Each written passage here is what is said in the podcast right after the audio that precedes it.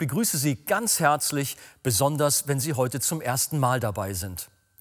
Ein japanisches Sprichwort besagt, nur die Gegensätze lehren einen die Welt kennen, wer nicht ums Dunkel weiß, kann das Licht nicht erkennen. In den letzten Sendungen haben wir davon gehört, wie es nach der Predigt des Philippus in Samaria einige verkehrte Bekehrungen gab und was deren Merkmale sind. Heute wollen wir uns den Gegensatz hierzu anschauen. Pastor Christian Wegert spricht über das Thema echte Bekehrungen und worauf es dabei ankommt. Welches die ersten beiden Bestandteile solch einer echten Bekehrung sind, hören Sie jetzt.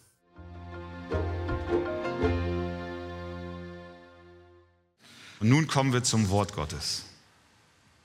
Apostelgeschichte Kapitel 8 von Vers 26 bis 31.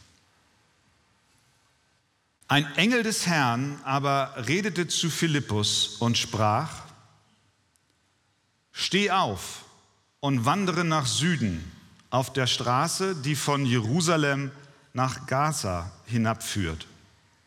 Diese ist einsam. Und er stand auf und machte sich auf den Weg. Und siehe, da war ein Äthiopier, ein Kämmerer, und gewaltiger der Kandake, der Königin der Äthiopier, welcher über ihren ganzen Schatz gesetzt war. Dieser war gekommen, um in Jerusalem anzubeten. Und nun kehrte er zurück und saß auf seinem Wagen und las den Propheten Jesaja. Da sprach der Geist zu Philippus: Tritt hinzu und halte dich zu diesem Wagen. Da lief Philippus hinzu und hörte ihn, den Propheten Jesaja, lesen, und er sprach: Verstehst du auch, was du liest? Er aber sprach: Wie kann ich denn, wenn mich nicht jemand anleitet? Und er bat Philippus aufzusteigen und sich zu ihm zu setzen. Amen. Und so wie Philippus sich setzte, dürft auch ihr euch jetzt setzen. Wo sind wir hier in der Apostelgeschichte? Nachdem Stephanus gesteinigt wurde, begann eine große Christenverfolgung in Jerusalem und die Gläubigen zerstreuten sich aus der Stadt raus in die umliegenden Gegenden wie Judäa und auch Samaria. Die Verfolger der Christen wollten um jeden Preis verhindern, dass der Name Jesus sich verbreitet. Deswegen haben sie Druck gemacht. Aber ihre Rechnung ging nicht auf, denn wir lesen in Vers 4 desselben Kapitels, in dem wir uns jetzt befinden, dass überall, wo die Christen hinkamen, sie umherzogen und das Evangelium von Jesus verkündigten. Auch Philippus tat dies. Der kam in eine Stadt nach Samaria und predigte. Die Leute hörten zu und sie glaubten. Es gab dort aber nicht nur echte Bekehrungen, sondern auch, wie wir gehört haben, verkehrte Bekehrungen. Da war zum Beispiel Simon, der Zauberer. Der gab vor, bekehrt zu sein, hatte aber nicht wirklich verstanden, worum es ging, sondern er wollte sich den Heiligen Geist mit Geld erkaufen und somit Macht bekommen und einen eigenen Vorteil aus dieser Erweckung, die in Samaria unter den Menschen in dieser Stadt stattfand, ziehen. Hier nun haben wir eine Begegnung desselben Philippus, der zuvor in Samaria predigte, mit dem Kämmerer aus Äthiopien. Das war der Finanzminister der Königin aus Afrika. Dieser Mann, wie die Geschichte uns dann weiter erzählt, glaubte und ließ sich taufen im Gehorsam zu Gott. Und so wurde er zum ersten Christen Afrikas. Wir sehen also eine verkehrte Bekehrung und hier am Beispiel des Kämmerers eine echte Bekehrung. Was wünschen wir uns? Natürlich wollen wir echtes Leben, wahre, lebensverändernde, Gott verherrlichende Buße, bei der Menschen Jesus Christus im Glauben annehmen und eine Veränderung ihres Lebens erfahren, Vergebung ihrer Schuld bekommen und Christus folgen. Am Beispiel des Kämmerers können wir sehen, es wird uns da sehr lebhaft illustriert, was die Bestandteile, wir können auch sagen, die Zutaten echter Bekehrungen sind. Und das wollen wir uns nun etwas genauer anschauen. Bestandteil einer echten Bekehrung, Bestandteil Nummer eins, ist das Handeln Gottes. Jeder echten Bekehrung liegt immer ein Handeln Gottes zugrunde. Wenn Gott nicht handelt, dann gibt es keine Bekehrung. Bevor dieser Finanzminister aus Äthiopien an Jesus Christus glauben konnte, war etwas im Hintergrund geschehen, von dem er keine Ahnung hatte. Er wusste zum Beispiel nicht, dass Gott durch einen Engel zu Philippus redete. Er wusste nicht, dass Philippus einen Auftrag erhielt, zu einer Straße irgendwo in der Wüste zu gehen, die einsam war, um dort diesen Kämmerer, der sich gerade auf dem Weg von Jerusalem zurück nach Äthiopien befand, zu treffen. Er wusste nicht, dass das schon von Gott seit Ewigkeiten geplant war. Denn schon vor Grundlegung der Welt, als es noch keine staubige Straße von Jerusalem über Gaza nach Äthiopien gab, hat Gott schon in seiner Gnade uns erwählt und schon bestimmt, wie dieser Ruf Gottes in unserem Leben zu uns kommen wird und hat alles, was dazu nötig ist, geplant und vorbereitet. So ist das auch heute noch. Einer echten Bekehrung geht immer, immer das souveräne Wirken Gottes voraus. Hinter einer echten Bekehrung steht immer eine göttliche Arbeit, bei der der Geist Gottes Dinge lenkt und einfädelt und das Herz dessen, der sich bekehren soll, vorbereitet. Das heißt, wir können wirklich sagen, eine Bekehrung ist zuallererst Gottes und nicht Menschenwerk. Amen. Amen. Warum ist das so?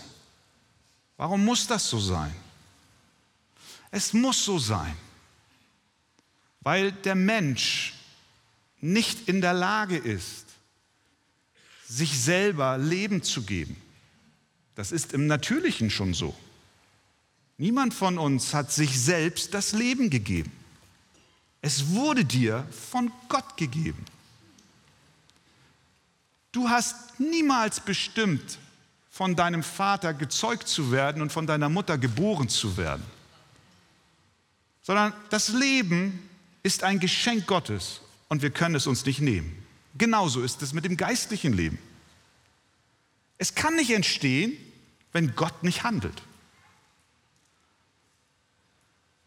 Paulus schreibt im 1. Korinther 2, Vers 14, der natürliche Mensch, das ist der Mensch ohne Gott, nimmt nicht an, was vom Geist Gottes ist. Denn es ist ihm eine Torheit. Es kommt ihm vor wie dummes Zeug.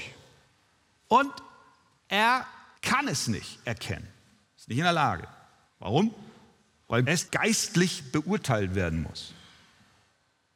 Der natürliche Mensch ohne Gott, der in Sünde geboren ist, du, ich, alle, wir können uns nicht selbst bekehren. Weil wir aufgrund unserer Übertretungen der Gebote Gottes geistlich Gott nicht checken, tot sind. Wir können ihn nicht erkennen. Wir nehmen nicht an, was vom Geist Gottes ist. Hinsichtlich unserer Errettung, hinsichtlich unserer Bekehrung sind wir vollkommen hilflos, vollkommen hoffnungslos, vollkommen desinteressiert, vollkommen gleichgültig. Und das so lange, bis das Licht Gottes in die Dunkelheit scheint. Und er das Licht anknipst. Und wir plötzlich ihn erkennen. Das heißt, Gott muss handeln und uns seinen Geist geben, damit wir ihn erkennen. Das bedeutet, ganz am Anfang einer echten Bekehrung steht immer der allerwichtigste Akt, ohne den es niemals zur Rettung kommen kann, nämlich das Handeln Gottes. Jesus drückt es so aus. Niemand kann zu mir kommen, es sei denn, dass ihn der Vater zieht. Es sei denn, dass der Vater handelt. Es sei denn, dass der Vater die Hand ausstreckt, dass der Heilige Geist am Herzen wirkt. Niemand kann zu mir kommen, sagt Jesus, original. Es sei denn, dass ihn der Vater zieht. Und genau dieses Ziehen, genau dieses Handeln Gottes wird uns hier am Beispiel des Kämmerers illustriert. Das ist ein Beispiel, wie eine echte Bekehrung abläuft. Denn wir sehen, dass Gott ihn auf die Begegnung mit dem Philippus schon im Vorwege vorbereitet hat. Nicht nur, dass Gott durch den Engel Philippus aufforderte, an diese einsame Straße zu gehen. Nein, Gottes Handeln setzte schon früher ein. Denn als dieser Kämmerer noch in Afrika war, in Äthiopien, da fing Gott schon an, an seinem Herzen zu arbeiten. Dort hat er ihn so unruhig gemacht, dass er sich auf die Suche nach Gott begab. Die Fragen seines Lebens, die wir nicht im Detail kennen, haben ihn veranlasst, nach Jerusalem zu reisen. Denn wir lesen in Vers 27, dass er sich auf den Weg machte, um in Jerusalem anzubeten. Wir wissen, dass er dorthin kam und vermutlich nicht sehr erfolgreich war, was die Anbetung anging, denn er war als Heide nicht zugelassen im Tempel. Hinzu kam, dass er ein Eunuch war, ein Entmannter, und er durfte laut Gesetz überhaupt nicht in den Tempel. Und doch war Gott bei allem, was dort geschah, an der Arbeit. Er stellte die Weichen im Leben dieses Mannes so, dass er den Weg finden konnte. Auch wenn nicht im Tempel zugelassen, kaufte er sich dann doch irgendwie eine Schriftrolle und dann auch noch die Schriftrolle des Buches Jesaja, sodass er auf dem Rückweg nach Äthiopien in seinem Wagen anfing zu lesen. Gott handelte dieser echten Bekehrung ging ein Wirken Gottes voraus. Sie wurde vom Herrn eingefädelt. Eben auch dadurch, dass er dann zu Philippus sprach, steh auf, geh nach Süden auf die Straße nach Gaza, die einsam ist. Und das heißt, es war keine menschliche, sondern eine göttliche Organisation. Preis dem Herrn. Alles mit dem Ziel, diesen Mann zu retten. Muss ich mir vorstellen, was Gott alles in Bewegung gesetzt hat, um diesen einen Mann zu retten. Und weißt du was? Bei dir ist es nicht anders. Halleluja. Was hat Gott alles in Bewegung gesetzt, um dich zu retten? Wahrscheinlich bist du kein Finanzminister, aber du hast eine andere Profession. Warum bist du hier? Überleg mal, wenn wir jetzt hier einmal die Bühne öffnen würden und jeder würde mal so seinen Lebensweg erzählen. Ich weiß ganz genau, wir würden vor Bewegung weinen. Wie Gott in seiner Gnade, noch bevor wir es wussten, uns an Orte gestellt hat, uns in eine Familie hineingestellt hat, wo vielleicht die Eltern oder die Großeltern uns von Jesus erzählten. Oder weißt du noch, auf dieser einen Reise, wo du einen Christen im Flugzeug trafst? Oder auf der Straße, als dir ein Traktat übergeben wurde? Oder der Arbeitskollege, der nicht locker ließ? Warum hast du diesen Job damals bekommen? Das sah gar nicht gut aus. Du hast gar nicht mehr dran glauben können. Aber doch hat Gott es so geführt und wumm, kam jemand und erzählte dir von Jesus Christus. War nicht Gott auch bei deiner und auch bei meiner Bekehrung am Wirken? Gott war es, der eines Tages anfing, dich zu ziehen, mich zu ziehen. Ich wäre von mir aus ihm nicht nachgegangen. Einer echten Bekehrung geht immer das gnädige Handeln Gottes voraus. Wenn er mich nicht gesucht hätte, dann wäre ich nicht hier. Ich wäre nicht hier. Wenn ich nicht in das Elternhaus geboren worden wäre, in dem ich geboren wurde, ich wäre nicht hier. Und ich habe mir das Elternhaus nicht ausgesucht. Er ging mir nach. Er ging dir nach. Er ließ 99 zurück, um dich zu retten. Er organisierte im Hintergrund eine wunderbare Rettung. Und deswegen sagt Paulus im Epheser 2, denn aus Gnade seid ihr errettet, durch den Glauben. Und das nicht aus euch, Gottes Gabe, Gottes Geschenk ist es. Nicht aus Werken, damit sich niemand rühme. Wollen wir Gott danken dafür? Halleluja. Wir haben Grund, ihm zu danken. Einer echten Bekehrung geht immer ein Wirken und Handeln Gottes voraus. Bestandteil Nummer zwei einer echten Bekehrung. Das ist ein bereiter Diener. Gott handelt, haben wir geklärt. Frage ist, wie handelt er? Mit welchen Mitteln tut er das? Nun, wir sehen es hier an diesem Beispiel des Kämmerers. Er handelt, indem er bereitwillige Menschen als Werkzeuge benutzt. Das tat Gott immer schon. Das war schon im Alten Testament so. Gott hat Menschen bestimmt, um seinen Willen zu verkündigen. Mose, David, die Propheten, Esther. Im Neuen Testament geht es so weiter. Gerade hier in der Apostelgeschichte, Petrus als ein Instrument in der Hand Gottes verkündigt das Evangelium, Tausende bekehren sich. Stephanus als Instrument in der Hand Gottes predigt, wird gesteinigt, aber das Evangelium wird verkündigt. Saulus steht da und kriegt das Ganze mit und es hat einen Eindruck bei ihm hinterlassen, wovon Stephanus in dem Moment überhaupt keine Ahnung hatte. Jetzt Philippus von Gott gerufen, nach Samaria zu gehen. Er predigt und verkündigt das Evangelium und jetzt hier wiederum Philippus als ein Werkzeug in der Hand Gottes. Vers 26. Ein Engel des Herrn aber redete zu Philippus und sprach, steh auf und wandere nach Süden auf der Straße, die von Jerusalem nach Gaza hinabführt. Diese ist einsam. Echte Bekehrungen können nur dann geschehen, wenn das Wort Gottes verkündigt wird. Und zwar von bereitwilligen Dienern Gottes.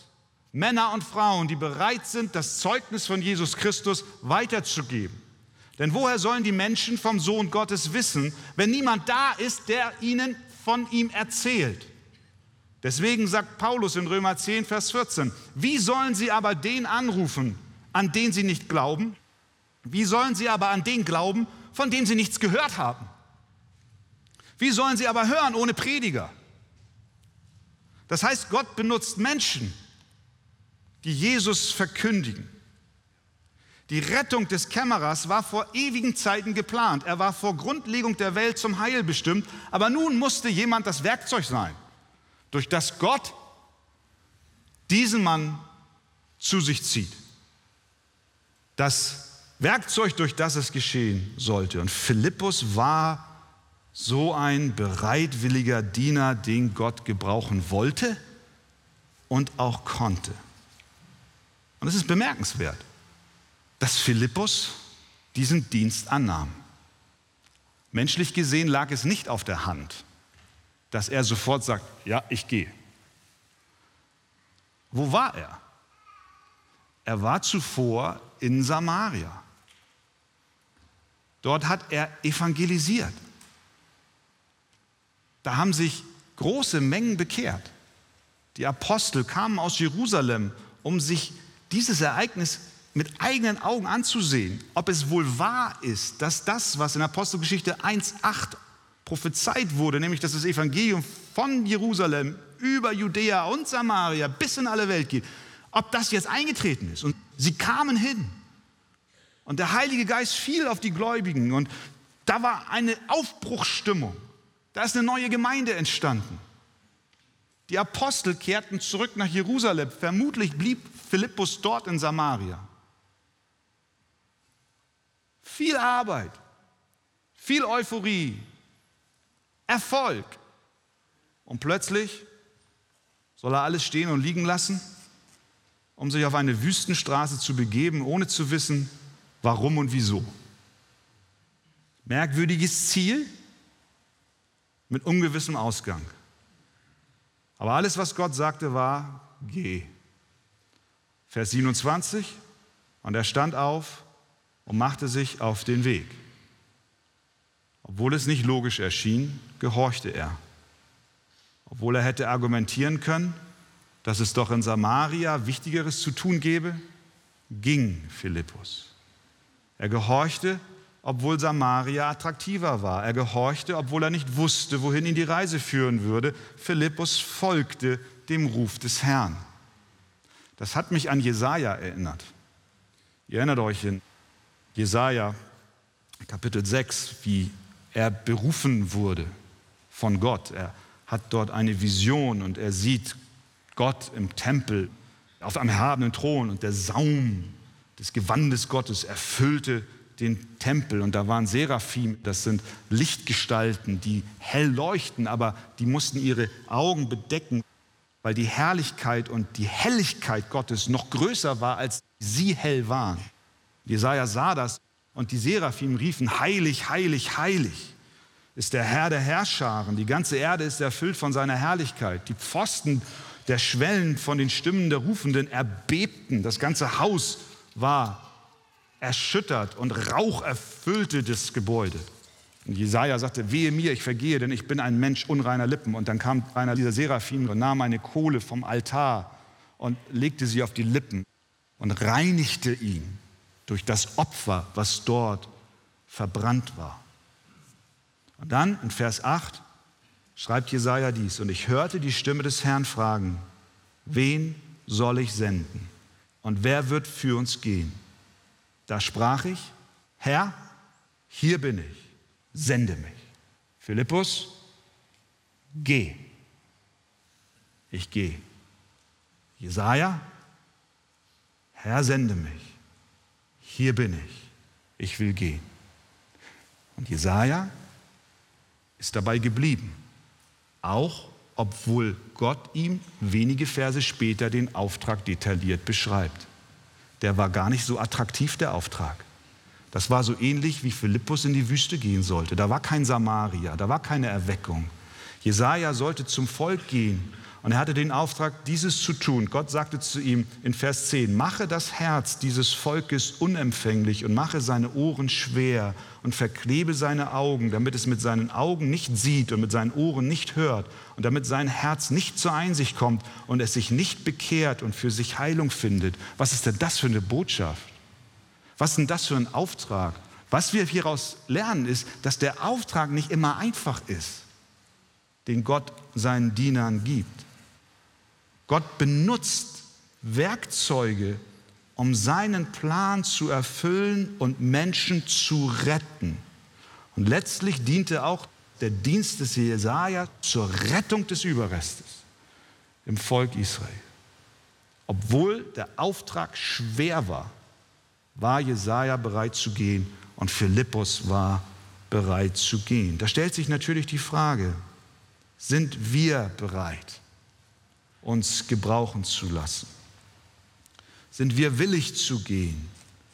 Sind wir bereit zu gehorchen und uns im übertragenen Sinn an eine einsame, staubige Straße zu stellen, um Gott zu dienen?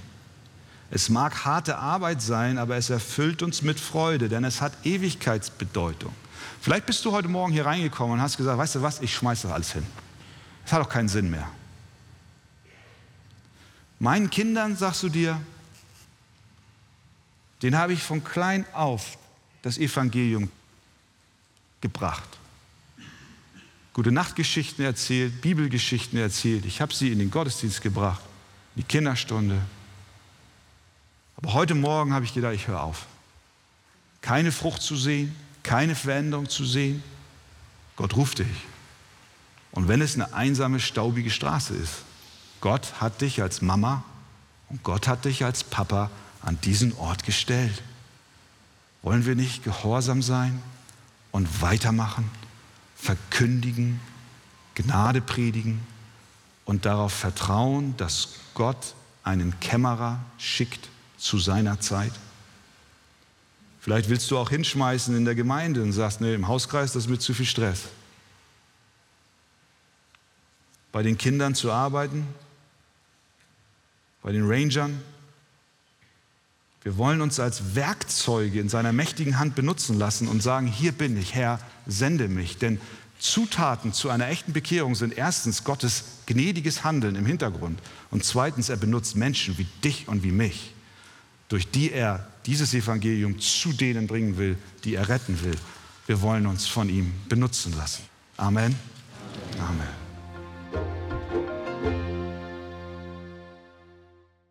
Zwei Bestandteile einer echten Bekehrung sind das Handeln Gottes und ein bereiter Diener. Wenn Sie vertiefende Ausführungen zu diesem Thema wünschen, empfehle ich Ihnen das Buch Das Evangelium Kennen und Genießen von Pastor Wolfgang Wegert. Lesen Sie besonders das Kapitel Ein neuer Mensch. Auf Wunsch erhalten Sie ein Exemplar kostenlos. Wir freuen uns über jeden Kontakt zu unseren Zuschauern. Sie erreichen uns per Brief, E-Mail oder zu nachfolgenden Zeiten unter der eingeblendeten Telefonnummer. Näheres zur evangelisch reformierten Freikirche Arche finden Sie im Internet. Liebe Zuschauer, wir freuen uns über die Möglichkeit, die Fernsehkanzel ausstrahlen zu können. An erster Stelle danken wir Gott dafür. Dann sind wir aber auch allen Freunden dankbar, die uns mit Gebet und finanziellen Mitteln unterstützen. Ohne sie wäre das nicht möglich. Über eine Spende auf die eingeblendete Kontoverbindung würden wir uns sehr freuen. Für heute verabschiede ich mich und wünsche Ihnen Gottes Segen.